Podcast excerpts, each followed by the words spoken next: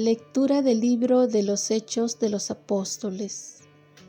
En aquellos días Pedro y Juan subían al templo para la oración de las tres de la tarde, cuando vieron traer a cuestas a un lisiado de nacimiento.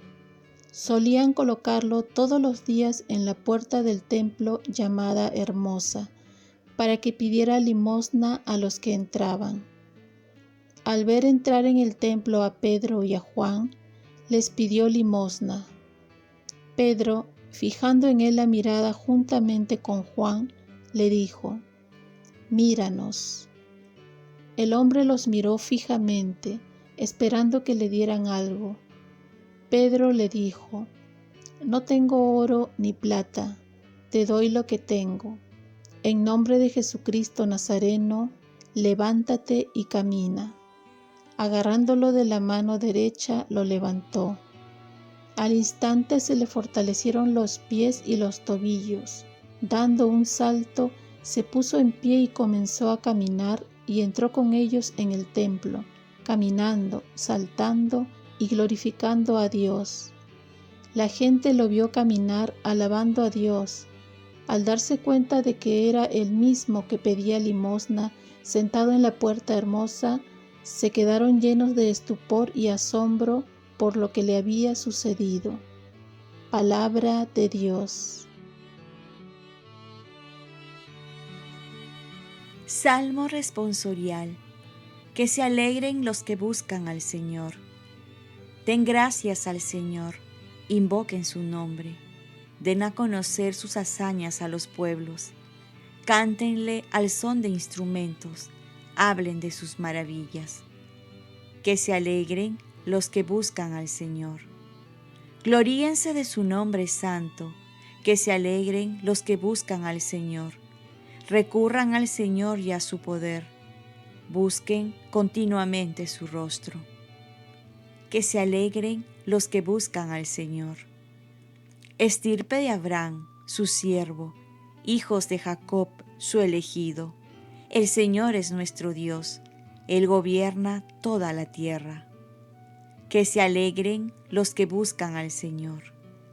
Se acuerda de su alianza eternamente, de la palabra dada por mil generaciones, de la alianza sellada con Abraham, del juramento hecho a Isaac.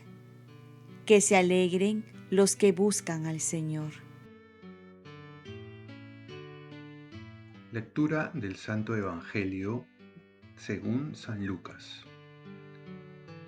Aquel mismo día, el primero de la semana, dos de los discípulos de Jesús iban caminando a una aldea llamada Emaús, distante de Jerusalén unos 70 estadios. Iban conversando entre ellos de todo lo que había sucedido.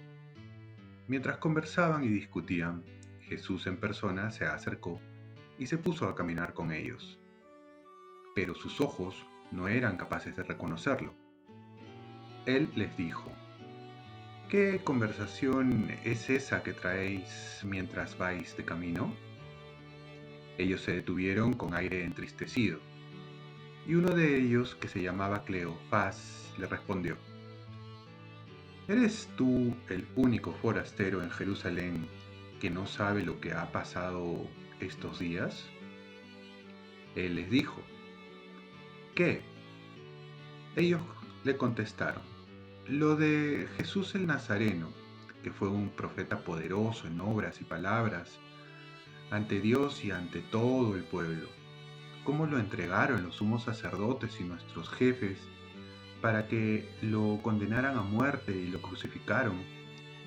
Nosotros esperábamos que Él iba a liberar a Israel, pero con todo esto ya estamos en el tercer día desde que esto sucedió.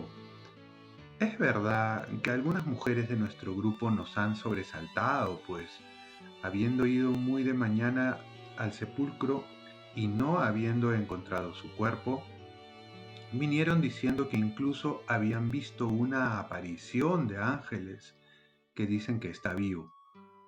Algunos de los nuestros fueron también al sepulcro y lo encontraron como habían dicho las mujeres, pero a él no lo vieron.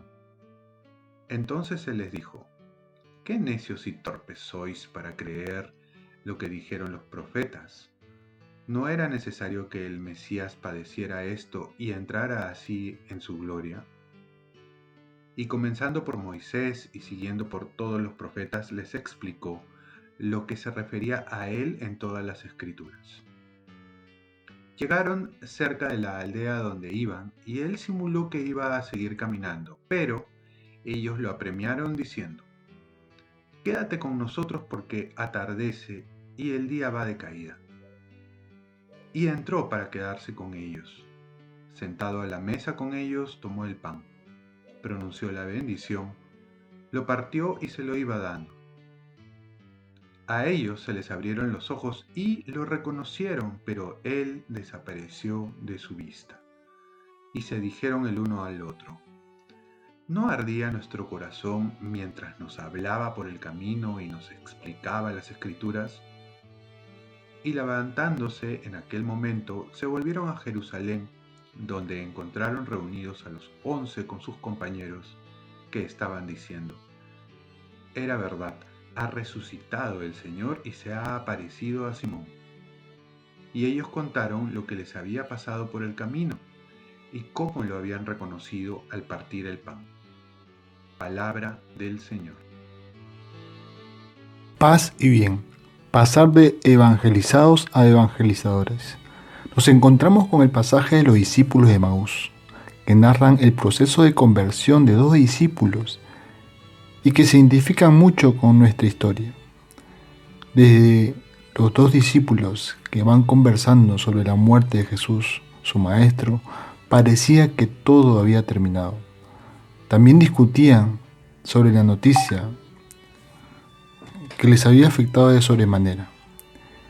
Y es que también nosotros podemos experimentar en este tiempo que, al igual que ellos, todo está perdido.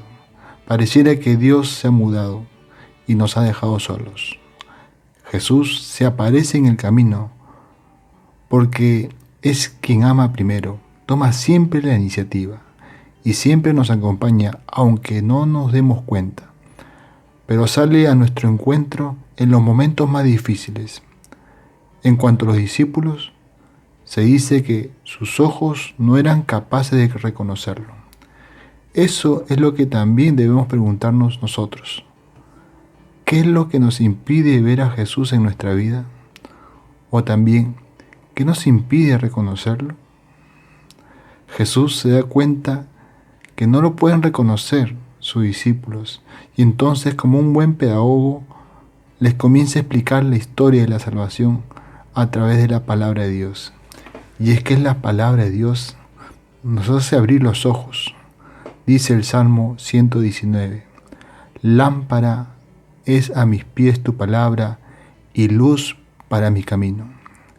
Muchos acontecimientos lo podremos comprender desde la palabra de Dios que nos ayuda a vivir y también, como dice San Jerónimo, quien no conoce las escrituras, no conoce a Jesús. Pues si conocemos cada vez más a Jesús, lo amaremos más y querremos ser como Él.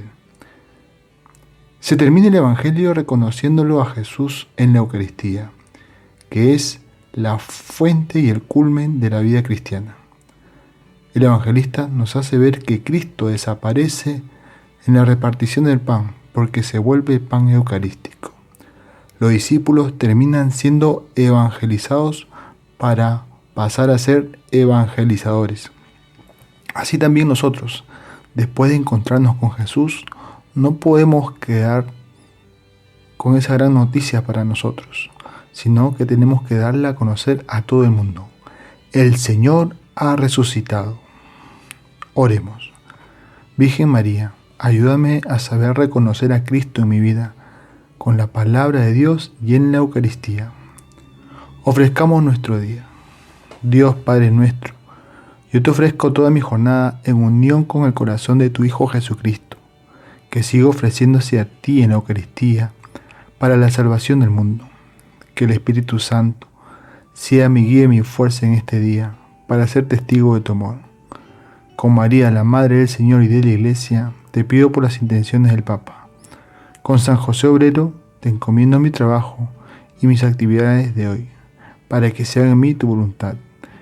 Y la bendición de Dios Todopoderoso, Padre, Hijo y Espíritu Santo, descienda sobre ti. Cuenta con mis oraciones, que yo cuento con las tuyas. Y feliz Pascua de Resurrección.